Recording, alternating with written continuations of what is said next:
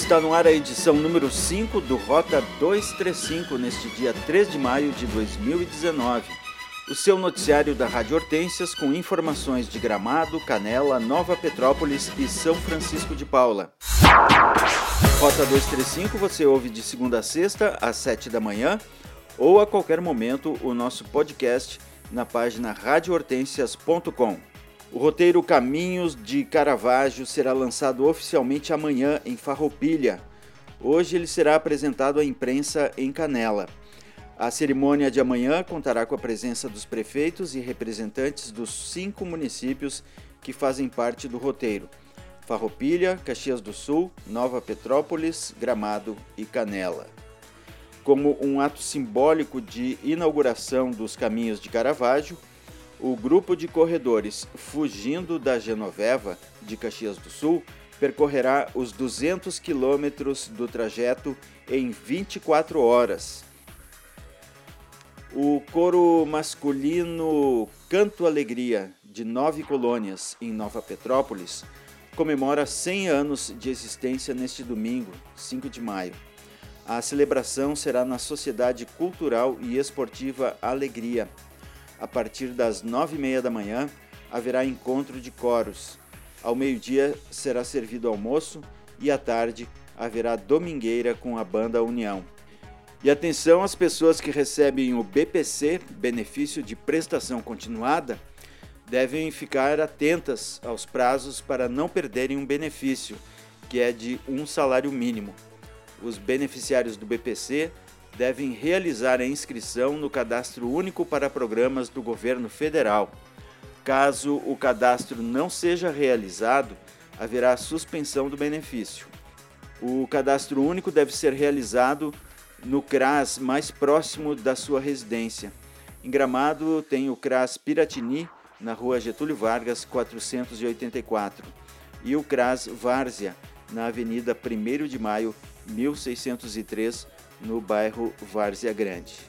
É necessário levar RG e CPF dos moradores da casa e também uma conta de energia elétrica atual.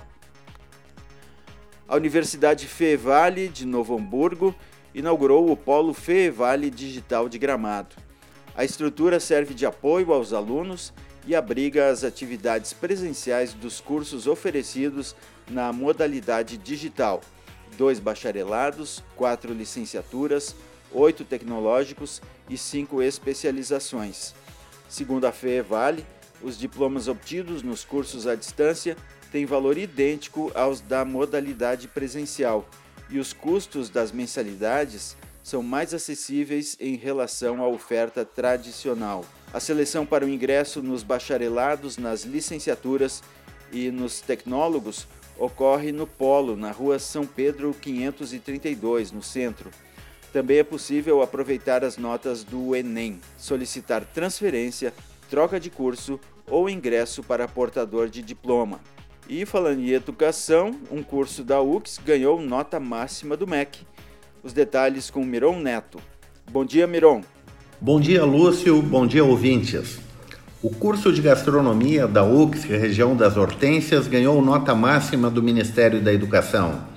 Os representantes do MEC estiveram no campus de Canela na semana passada para realizar a avaliação em loco. No final da tarde de terça-feira, o Ministério da Educação divulgou os resultados da avaliação, atribuindo o conceito máximo, que é a nota 5, em uma escala que vai de 1 a 5 ao curso de Tecnologia em Gastronomia.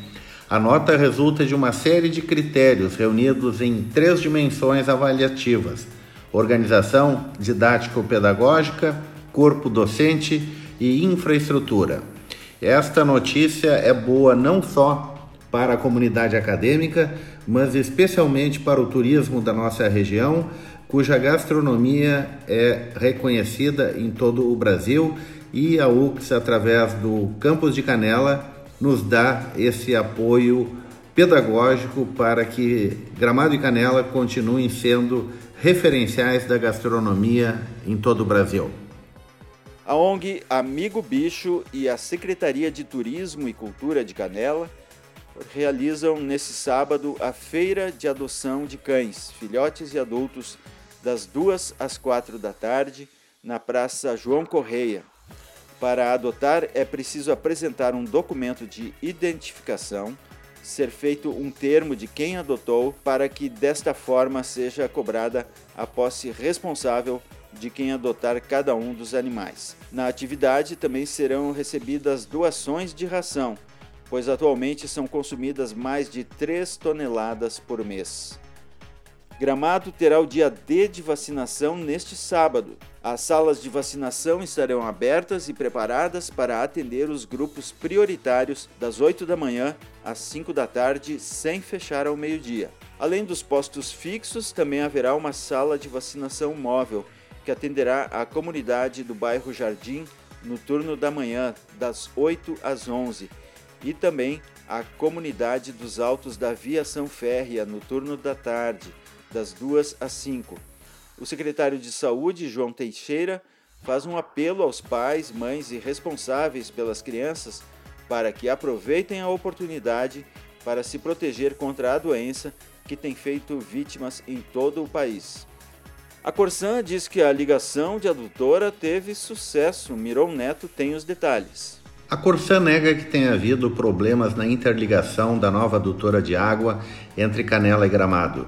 Em nota enviada para a rádio, a diretoria da Corsã diz que a intervenção na adutora realizada no dia 24 pela manhã e início da tarde foi exitosa, consistindo em mais uma etapa para ampliação da produção e distribuição da água para Gramado e Canela. As, fa as faltas de água entre os dias 24 e 26 decorreram exatamente da intervenção e do tempo necessário para a recuperação do sistema, explica a Corsã. Em relação à estação de tratamento de esgotos da linha Ávila, a Corsã afirma que os processos e unidades de tratamento estão operando normalmente e atingindo sua eficiência operacional. Eventuais situações anormais decorrem de vazões elevadas devido a ligações pluviais em redes cloacais, complementa a nota enviada para a rádio. Obrigado, Miron. E este será o primeiro fim de semana de dois grandes eventos que estão sendo realizados em Gramado e Nova Petrópolis. Na Festa da Colônia, em Gramado, nós apresentamos na edição desta quinta-feira parte da reportagem com o governador Eduardo Leite, que participou da solenidade de abertura.